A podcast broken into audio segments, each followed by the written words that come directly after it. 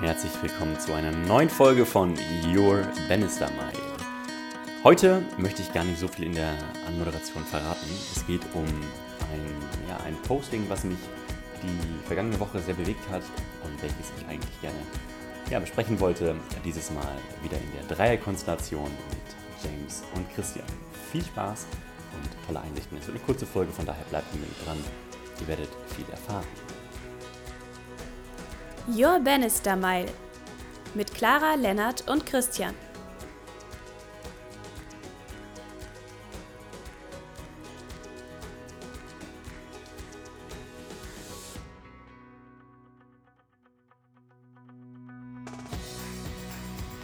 So, einen wunderschönen guten Morgen, guten Mittag und guten Abend und überhaupt aus dem Hause Sist mit Herrn Sist und Herrn Martin. Hallo, hallo. Guten Abend. Martin feiert sein drei, dreimaliges bereits bei uns. Ja, wir, wir nutzen das jetzt aus, Ja. aus, aus dem Aus. Wir sind im Rush hier. Ähm, wir haben hier heute jetzt gerade einen wunderbaren Impuls eigentlich nur für euch. Und zwar geht es um eine Idee von einem äh, britischen Unternehmer, Philosophen von überhaupt, ja, also einen ganz, ganz spannenden Menschen, dem Stephen Bartlett. Und der hat das Bild gebracht von ähm, Kontrast. Und zwar hat er das Beispiel gebracht, wie er ähm, gerade so ein bisschen in so, eine, in so einen gewissen Selbstmitleid verfallen ist während der Corona-Zeit. Stephen Bartlett hat eine Firma aufgebaut mit 500 Mitarbeitern, 27, super erfolgreich, äh, Public Speaker, also Millionen von Follower auf Social Media und einfach sehr viel unterwegs gewesen. Und er hat jetzt gerade ähm, gesagt, dass er so ein bisschen in Selbstmitleid verfallen ist, weil er nicht mehr reisen konnte. Er konnte nicht mehr neben Barack Obama sprechen. Er war nicht mehr in irgendwelchen Fünf-Sterne-Hotels, nicht mehr auf ähm, Restaurants und so. Und hat gesagt, oh, mein Leben ist so scheiße, ja. Ich sehe sehe meine Kollegen nicht mehr und unser Office und überhaupt. Und jetzt sitze ich hier alleine im, zu Hause und nur noch Zoom und überhaupt.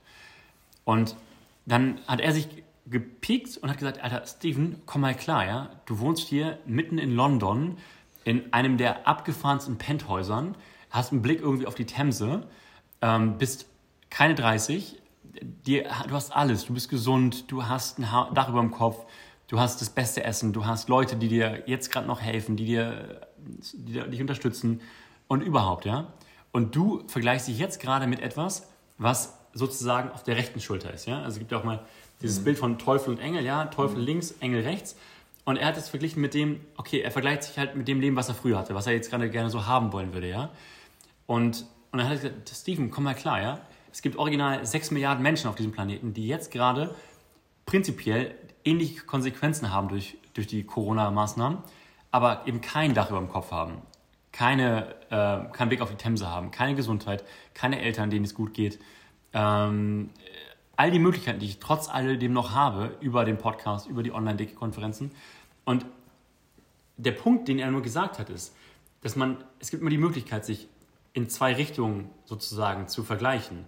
Man vergleicht sich mit dem Teufel, also mit der Seite, die rechts in die rechte Richtung geht. Was könnte ich noch alles haben? Was hätte ich noch alles? Wie schade, wie schön wäre es noch da gewesen? Und früher war alles besser und nächste Woche ist alles besser und überhaupt, ja. Oder man vergleicht sich einfach mit der anderen Seite, wo man sagt, okay, schau, was ich alles habe und schau, was andere Menschen, vielleicht um ganz konkret zu werden, was andere Menschen vielleicht nicht haben und was ich alles habe, um ganz konkret zu bleiben und im, Mensch, also im menschlichen Fuck-up zu bleiben, im Sinne von nicht vergleichen mit anderen. Wenn man sich mit anderen vergleicht, dann schau, was ich alles habe, ja. Und das war so ein spannender Vergleich, der so auf den Punkt war, wie ich fand, weil er eben so eine extreme Power hatte, weil jeder kann sich jederzeit mit jedem vergleichen. Also wir könnten, wir drei könnten uns jetzt 100 Leute raussuchen, wo wir sagen würden, fuck, das haben wir nicht, ja, so eine Scheiße. Und wir können uns 6 Milliarden Menschen aussuchen, wo wir sagen, okay, Jesus Christ, uns geht so gut, ja, was, dass wir überhaupt ansatzweise gerade hier uns getrauen, was zu sagen, ist eigentlich äh, crazy.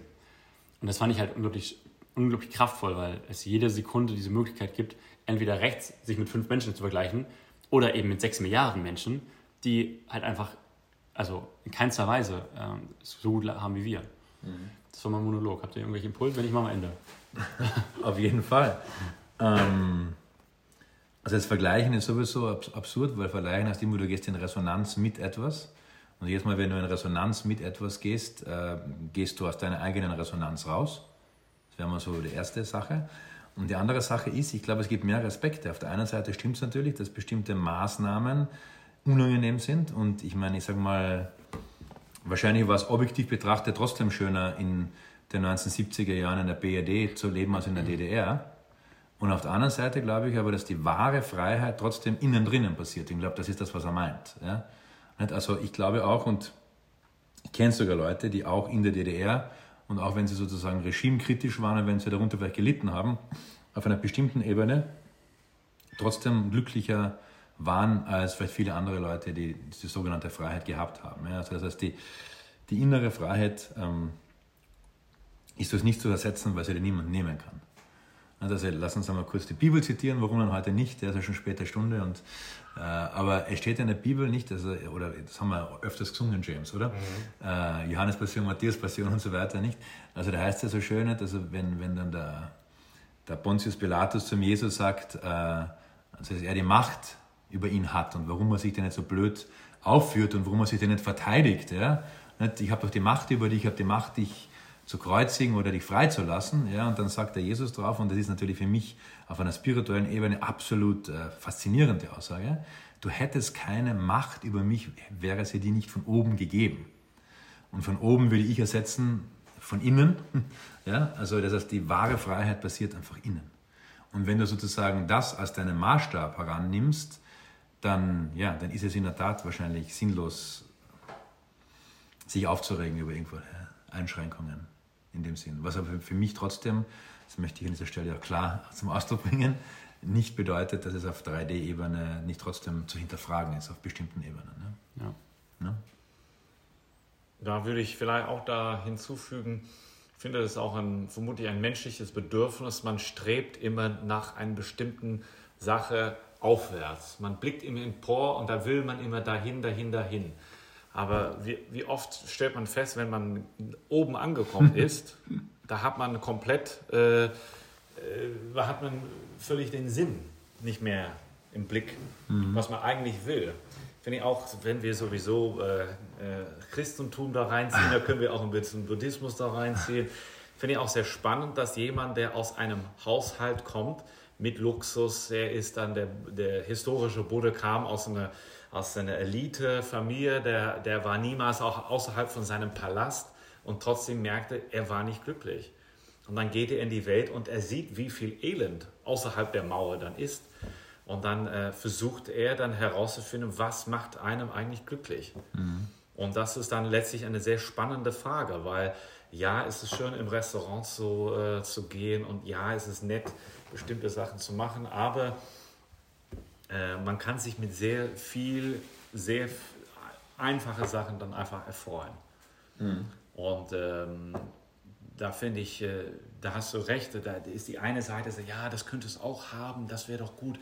Und äh, die andere Seite ähm, zu sagen, nee, ich bin einfach dankbar für das, was ich habe. Mhm. Ja. Schön. Ah, schönes Schlusswort, Dankbarkeit. Voll. Vielen Dank fürs Zuhören. Ja, aber echt.